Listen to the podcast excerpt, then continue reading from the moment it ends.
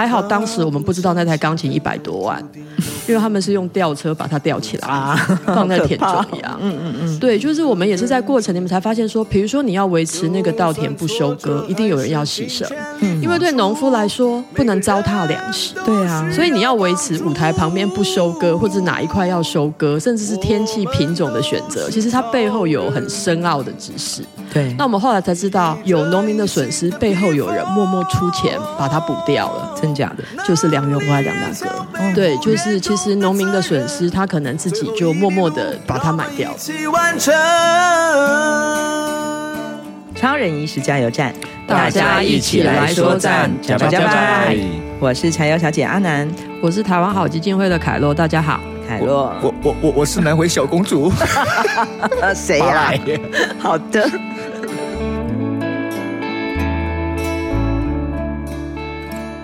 已经入冬了哦，但是呢，我们现在每逢到秋天呢、就会马上想到在台东一定要去哪里呢？就是我们现在所在的池上乡。那我们现在所在的位置呢，就是池上的谷仓艺术馆。那今天我们很开心来到加油站的这个来宾呢，就是我们现在负责谷仓艺术馆规划的凯洛。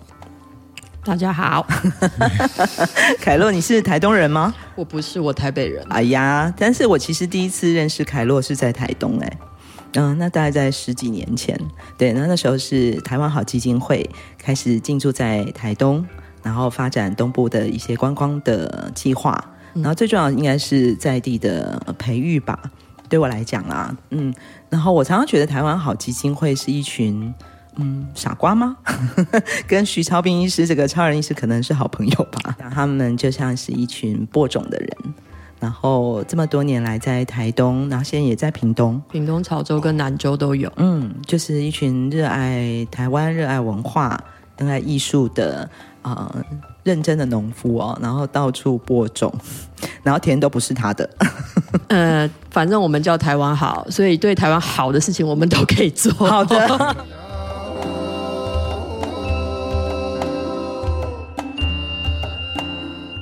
谷仓艺术馆最近在推动一个池上薪传的展览，那还有一系列的讲座活动。那上个礼拜呢，我们南汇基金会的呃三个同仁啊，我们就伙伴们就一起来听这个礼拜六的讲座。然后最有趣是为什么会来？是因为这两个讲座的主角是。呃，是我们池上的两个村长，村长哦。然后你有听过讲说是村长来讲的吗？我是没听过啦，所以我就很好奇的就跟着团队一起来听。嗯，那为什么会是这两位村长？他们是谁？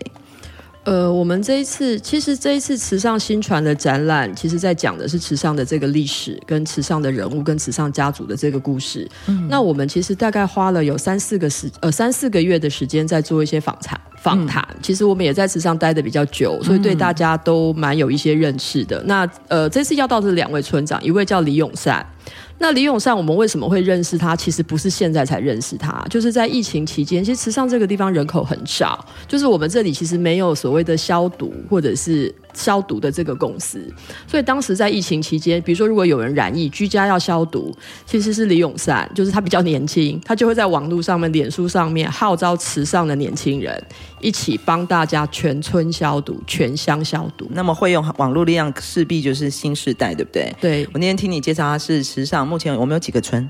目呃，池上有十个村，池上乡有十个村哦，他是这十个村里面最年轻的村长，有多年轻？他其实现在三十二岁了，哦，真的、啊、真的很年轻，他比我小。耶，他当村长第五年，已经第五年了，也就是他二十七岁就当村长了。哦，巴赖你还是有机会的啦。是是是，好，从村长开始。对，从村长开始，所以二十七岁他就回来当村长了哦。对，好，我们等一下再来谈聊这个阿姑。村长的故事，然后另外一位村长是谁呢？另外一位村长叫魏荣增。那其实我们跟村长认识很久了，嗯、因为其实每年池上秋收的场地，嗯，就是在荣增村长，呃，就是在魏荣增村长的万安村。万安村。所以每年的场地协调等等的，其实都是魏村长在帮忙。嗯嗯。那我们也是在聊天的过程里面，就是就看到了这个，他给我们一个日历，然后就是那个日历，然后他就在讲。我们是因为这样的关系，发现哇，这个日历其实也很有故事。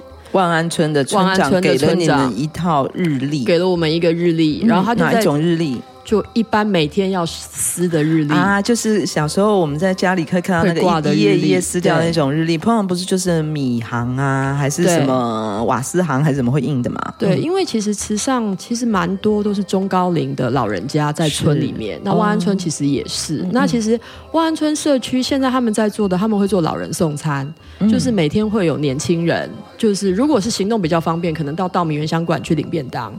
那如果是行动比较不方便的，他们村呃他们的年轻人就会挨家挨户去送餐，这就是社区照护的这个概念。Okay, 嗯、那村里面因为都是老人家，然后村长就在聊天，他就说老人家如果生病了，嗯，因为很多子女都在都市奋斗，OK，大家可能就会忍着，也不想子女担心，都不太会打电话，嗯嗯，所以村长就想说，那我就把我的电话跟名字就写在小纸条上，就交给这些老人家。对，他说，可是老人家真的在生病的时候找不到那张纸条。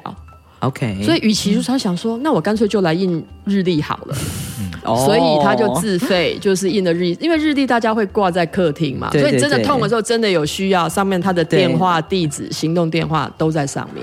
哦，是这个目的。对，所以他每一年他就会自己印好月历，然后送给呃送日历，然后送给所有的村民。他的电话、他的名字永远都可以看得到，然后老人家也就知道说，哎，要找。对，一有需要马上就可以扣他，是为了这个目的印的日历，而且他是自费哦，对而且已经印成一个印了二十几年，印成一个口碑了，是不是？对，而且就是其他的村长也要效法。对，我们那天讲座还有有奖征答，我们得那个得到了奖品，哎。刚好我们基金会同仁得到了这个奖品，就是这一套日历。其实每个地方啊，都有在在地耕耘跟努力的人，在地人。嗯、所以你刚刚凯洛介绍的这两位村长，等下我们也会再讲他的故事。但是刚刚讲这个魏村长，好像已经连任了第七届，第七届、哦，第七任。那所以七届四年，就表示他已经做了二十几年了，二十八年的村长了耶！哇，真的不简单。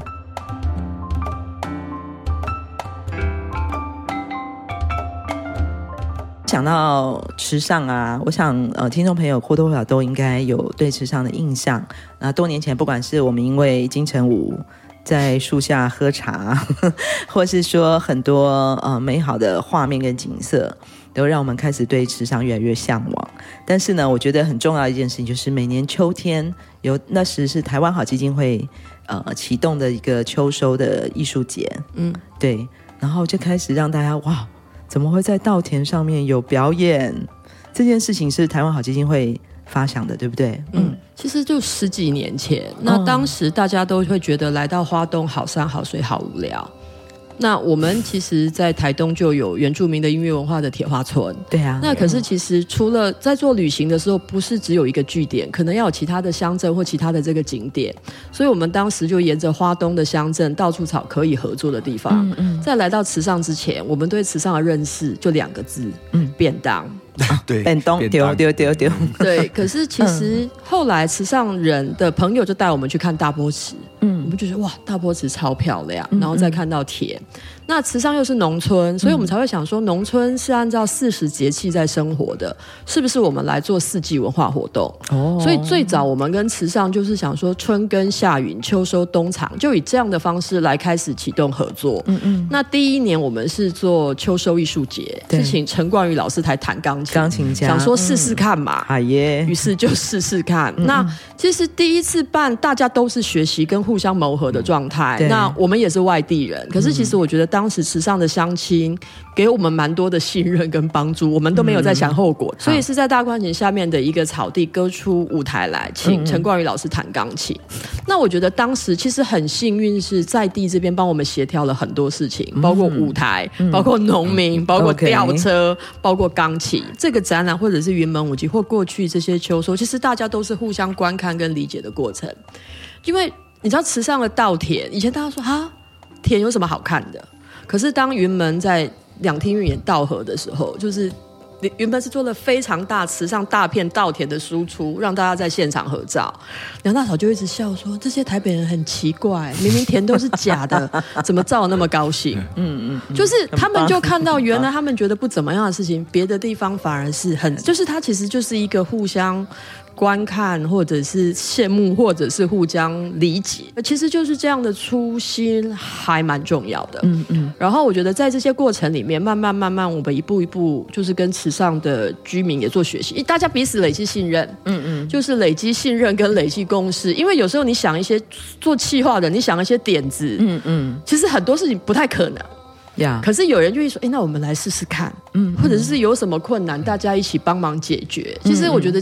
刚开始是那样的阶段开始的，然后后来每年随着秋收经验的累积，那某一年蒋老师他因缘际会，就是你说蒋勋蒋对蒋勋蒋老师，他就是来到池上，也是他就觉得这个地方其实太适合艺术家的居留跟创作了。嗯，那他其实蒋老师一直很想要画大幅的台湾风景，他不知道在哪里开始，嗯、因为这样的机缘来到池上，嗯，所以呢，我们在这里在十几年前，呃，在大概在十几年，我们就推了所谓的池上艺术村的计划，蒋、嗯、老师就是这一个计划的总顾问跟第一位驻村艺术家，所以我们走进谷仓艺术馆。第一眼看到的第一件作品就是蒋老师的油画，对，他所画的池上，他所画的山形来了，他就画下了池上大片的田，然后山跟那个重谷的这个景象。嗯，我、嗯嗯、进入谷仓艺术馆，推开大门，那道门就已经给我很深的连接，因为那扇门是我们的很好的艺术家朋友拉菲所委托制创作的一扇木门，其实是两扇吧，两大扇木门，然后。呃，上面有他亲手雕凿的纹路，对，那当然，拉菲在今年六月的时候离开了我们。不过，嗯、他的作品的感动确实可以继续留在每个地方。一般人大家听到艺术都会觉得很害怕，嗯、就哇，艺术很好哦，好可是艺术跟我没有高冷高冷高冷这样子。然后呢，其实拉菲的木门，就是如果各位有机会可以来我们馆看这个木门。拉菲住在海边，嗯、所以原来他木门上面刻的纹路其实是像波光粼粼的样子，嗯、或像是鱼的鳞片。嗯、可是当这两扇门来到了池上，大家就说没有啊，这个就是稻穗。它就是一颗一颗的倒水，嗯，但是其实我们馆有很多小朋友来看这个展览。其实小朋友比较无拘无束，像有布农族的小朋友来，他就说：“哎呦，这个是穿山甲的鳞片啊，你们看不出来吗？” 耶。然后有的就说：“不是啊，这个是玉米。”好的。然后也有爱吃的来，就是说：“不啦，这骨头。”嗯哼。对，所以我们其实呃也借由这两扇门，其实就迎接所有来看展览的人，就是说，其实艺术没有答案，而且有很多的讨论。对，就每个人有可以自己的。见解跟看法，特别是这个门，我们是大家是可以去摸它的，是对。那其实很多艺术的学习，其实不只是看，就是各种无感的那个感觉。嗯、那我们就是希望，其实我们都希望我们管的内容是雅俗共赏，每个人在这里应该可以有自己的解释。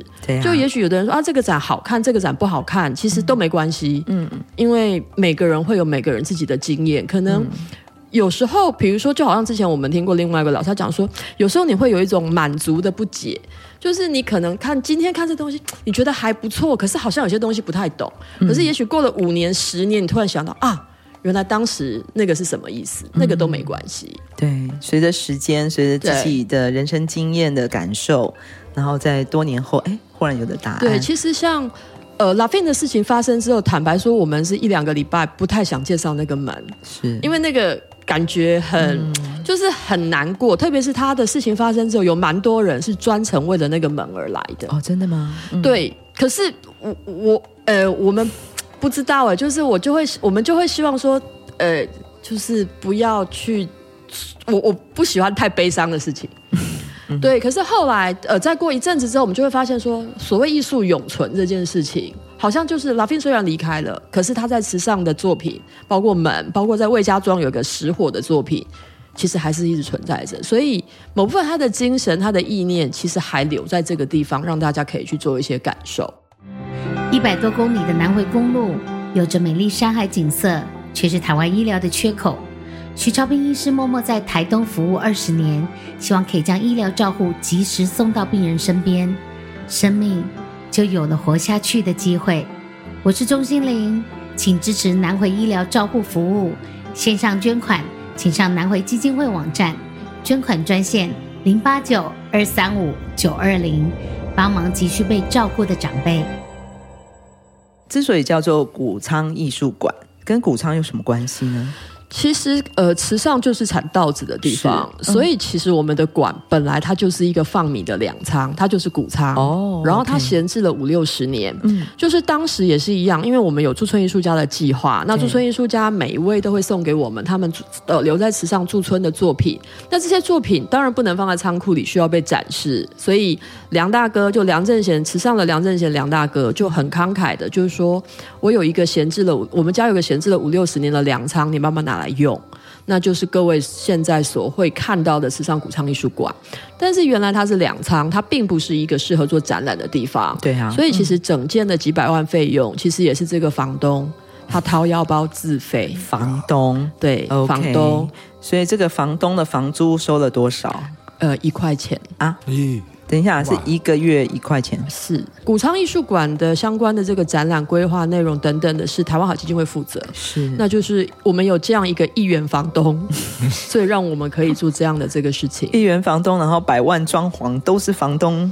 处理的对，对，而且他带朋友来，而且都还会来买票，买票高官支持进自己的家里，你还要买票这样。因为他现在是房东，就是其实池上秋收过去是台湾好主办，对。但是慢慢慢慢，其实后来啊，从云门开始在这里演出之后，其实云门很重要的是他导入了所谓的志工，云门把这一套志工训练系统。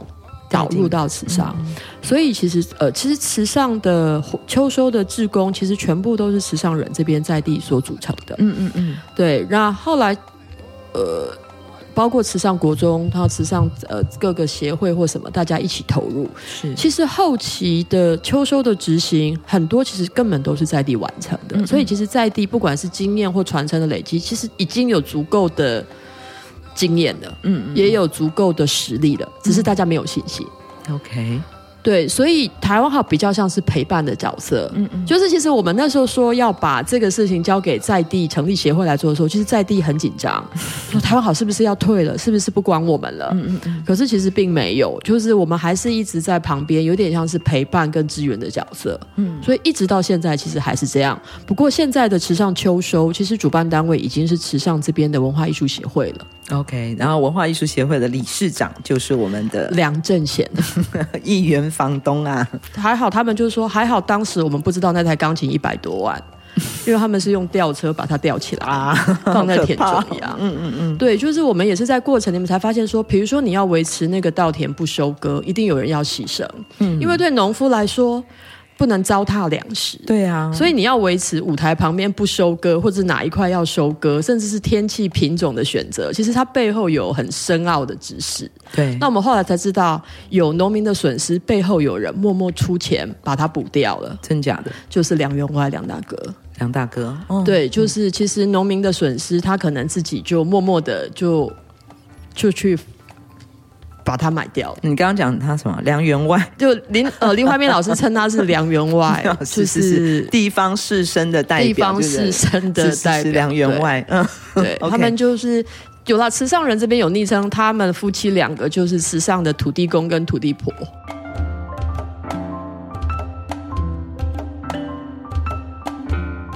我们在来之前，就是池上有名的，其实在他的米。对，其实池上早在民国九十几年，呃，民国九十几年的时候，他们就自己在推动有机米了。在过去，就是大家食安对有机还没有概念的时候，我们访问才知道，就是说梁大哥有个同学是卖农药的，就跟他说：“哎、欸，最近日本在做有机还不错。”嗯，你要不要试试看？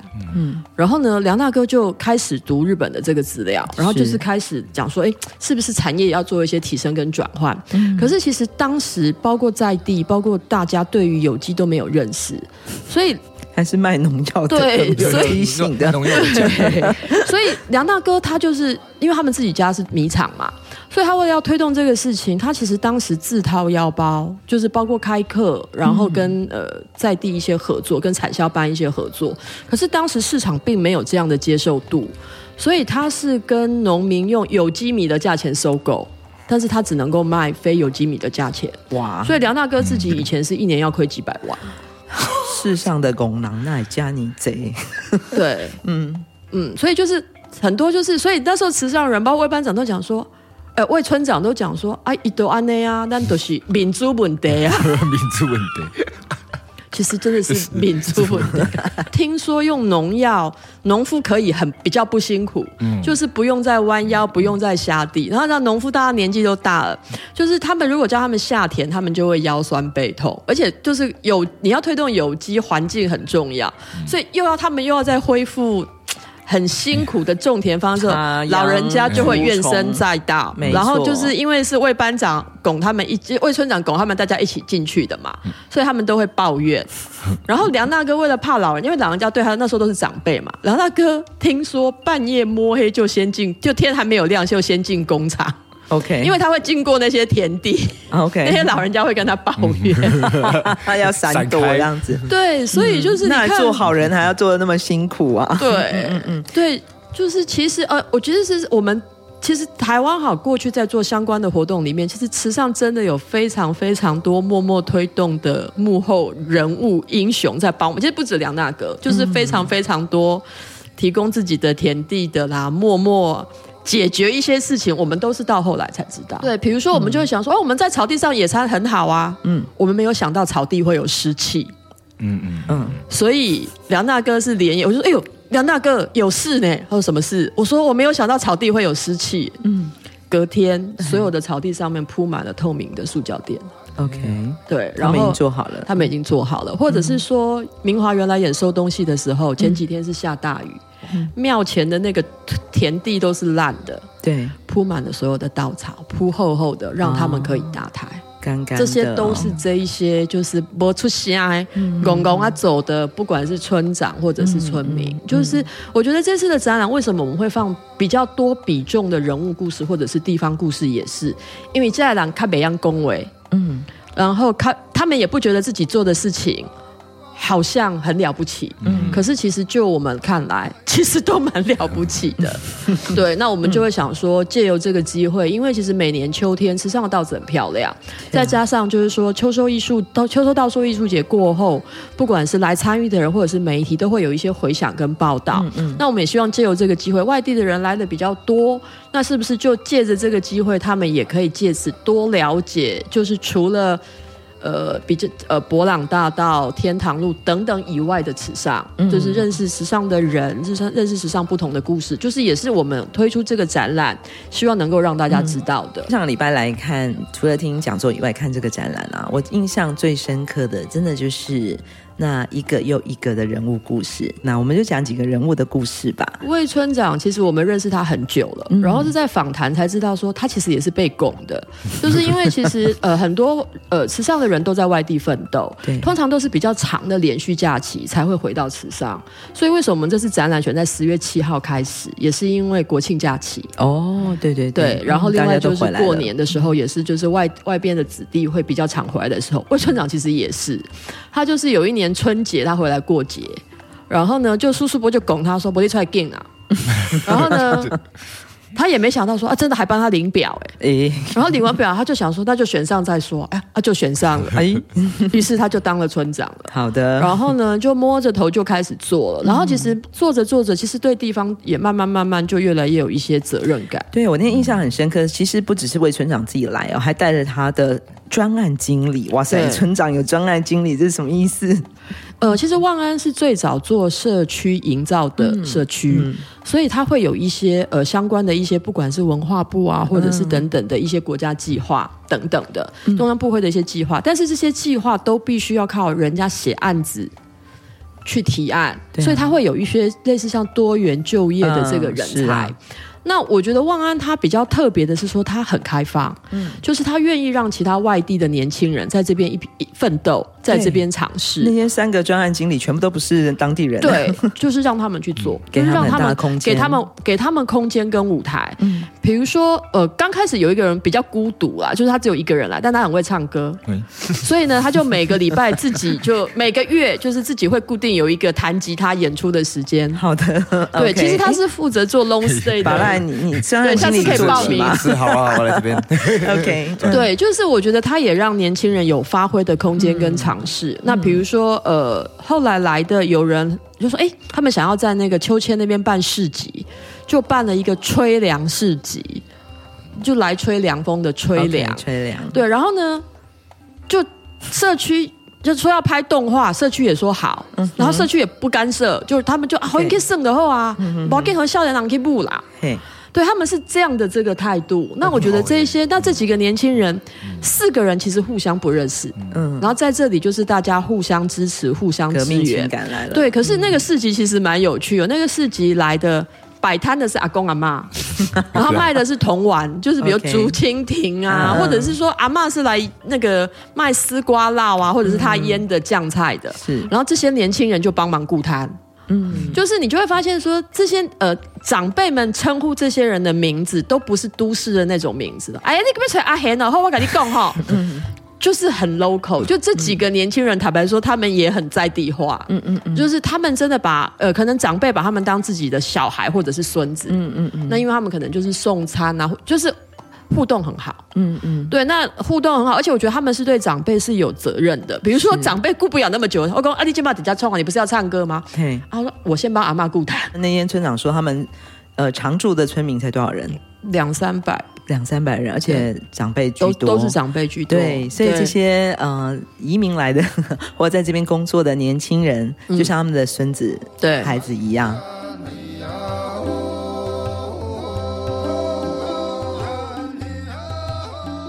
讲到这个照顾长辈，我们就想要我要讲那天另外一个最年轻的村长，他回来，他那天好可爱。他说他之所以当村长的原因，是因为是为了要照顾长辈。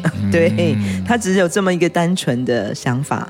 二十七岁的他就决定来选村长了。对，因为其实他的爸爸其实当了池上两任的乡长。哎、嗯，等一下等一下，我们还没介绍他是谁。好，呃，池上最年轻的村长，目前三十二岁。叫李永善，嗯，永远的永，善良的善，啊、永远的善人呐、啊，他就要永远善良。好的，嗯嗯嗯，然后他是哪一个村呢？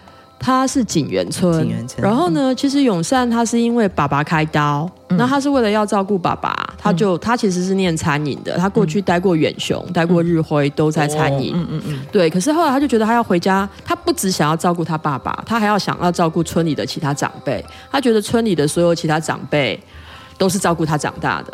所以他想要回头来照顾大家，可是他就说我没有身份，我说要去照顾人家，人家一定觉得我很奇怪，诈骗集团。那我就来选村长好了。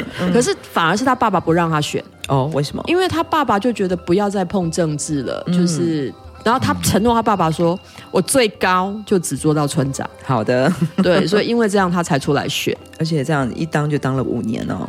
对，两届，第二届，啊啊、五年还好啦，魏村长都七届了。事实上，包括经历了去年的大地震，嗯，然后经历了前一阵子两次台风，对，其实很多，比如说山上的落石啊，什么等等，或断水断电，其实李永善。都会到处去捞人，到处去对，到处去抢，到处去救这样子。嗯嗯嗯，很多场合你都会可以看到李永善。比如说，有时候我们在学校做活动的时候，有时候他会开面包车帮小朋友送 送面包来。好的。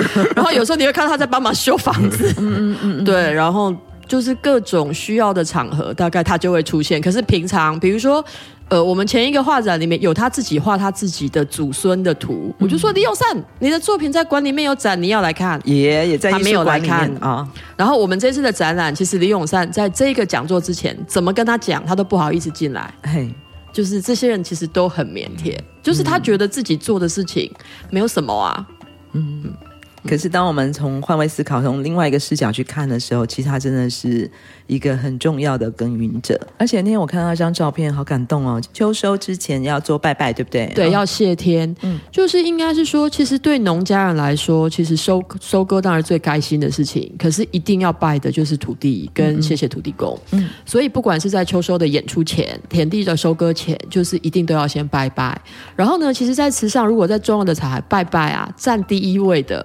其实不会是梁正贤梁大哥，哦、也不会是乡长哦，那是谁？会是萧焕通，他是、呃、第一位慈善投入有机种植的产销班班长。我觉得是一种伦理吧，嗯，对，是一种文明，是一种伦理。然后我们感谢天地之外，我们也感谢所有耕耘的人。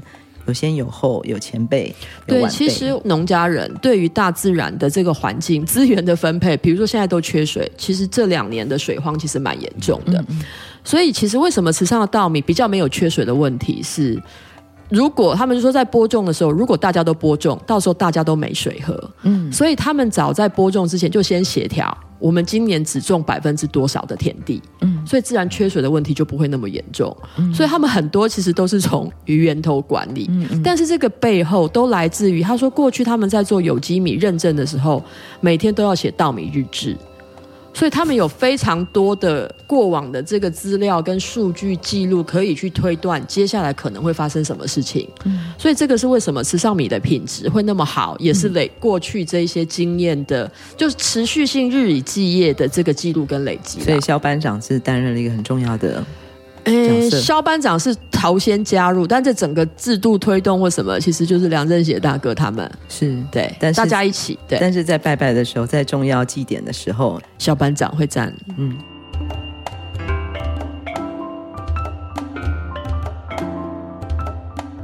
除了在艺术馆逛完之后啊，我们走在大街小巷上，也看到一个很可爱的。书店叫池上书店，嗯嗯，它还是老老的房子，上面就是在那个女儿墙上，还是用嗯、呃，那应该是磨石子嘛，就浮雕出来它的那个名字哦，池上书店，嗯，然后进去之后会发现说，哎，这是一家很不一样的书店，哎，呃，池上书店呢，它其实是呃。呃，淑英姐就简淑英跟简伯香他们家的，嗯、那她其实已经是三代。最早是阿公，就是以前女生不能念书，嗯、然后阿公就为了想说让自己的三个女儿就是有书可以看。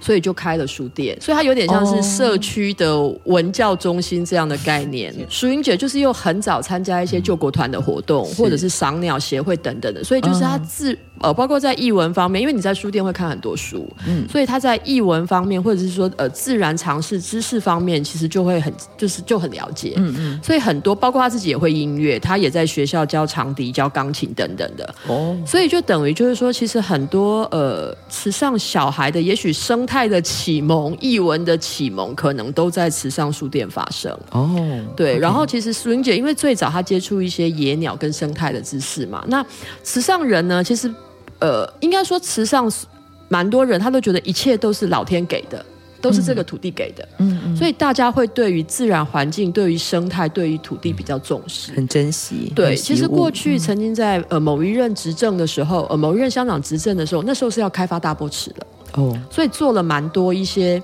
不当的这个开发，嗯嗯，所以也激起了池上人当时就是说要维护大多池生态环境的这个共识。嗯嗯，那其实淑英姐是大概是比较早期一起做这件事情的人，嗯嗯，对，所以其实呃，包括池上像比如说万安社区，它没有一根电线杆，其实这些东西当然有它前期大家一起，因为池上。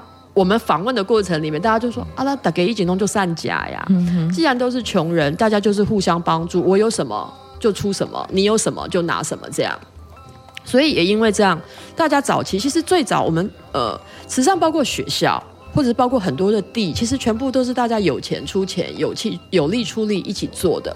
所以这种团结合作的共识，其实不是台湾好来才有的，是以前大家善家群都互相倒沙缸，炸掉乌炸的乌啊。还有就是当时要做有机米这件事情嘛，是民族问题，大家已经拼很久了。所以这种大家的集体意识、跟共识、跟合作默契、跟关系，是早在前面就有了。我们是。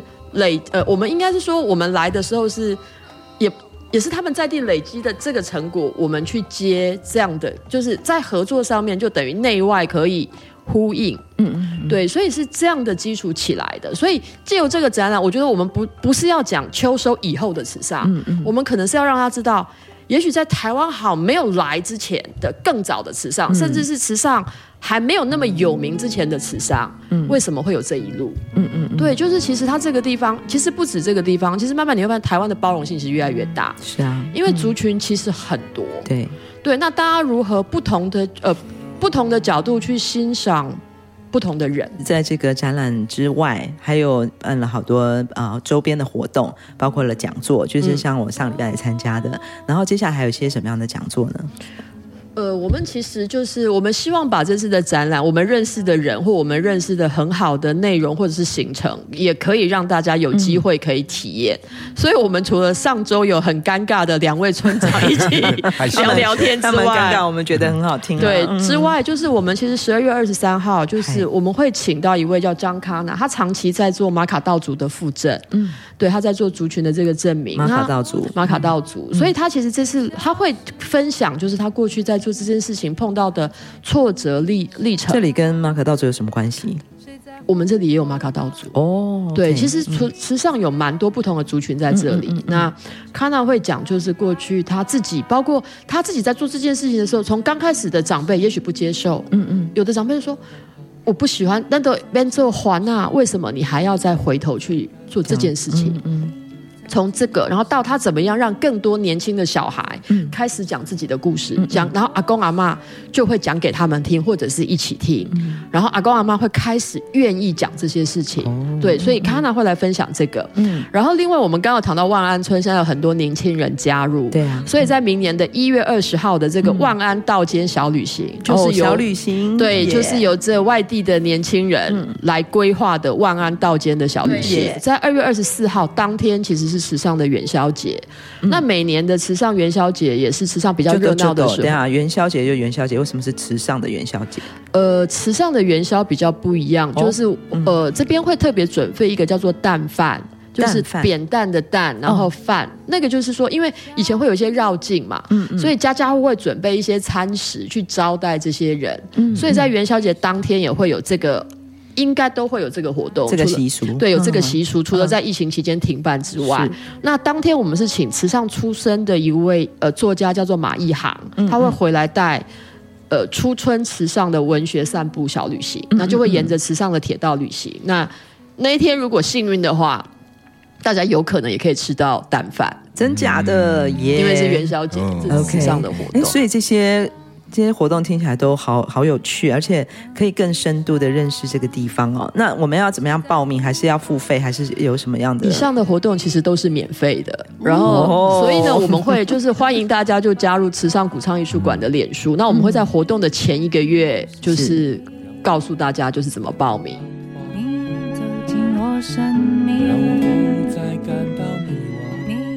所以，我们这整个展览展期总共是从。今年已经秋天就已经开始了嘛，一直到明年的三月三号。三月三号，然后每个礼拜每个礼拜三到礼拜天，嗯嗯，早上十点半到五点半，嗯。然后我们另外每个六日的下午三点，其实会有免费的导览。今天非常谢谢凯洛来跟我们分享这几年来他在这个池上 也算是驻村工作了哈，怎么跟池上人高官，然后完成了这次一个池上新传的很棒的展览。重点是在这个展览里面，让我们认识更多更多池上的好朋友。马萨鲁，马萨鲁，马萨鲁。翻过层层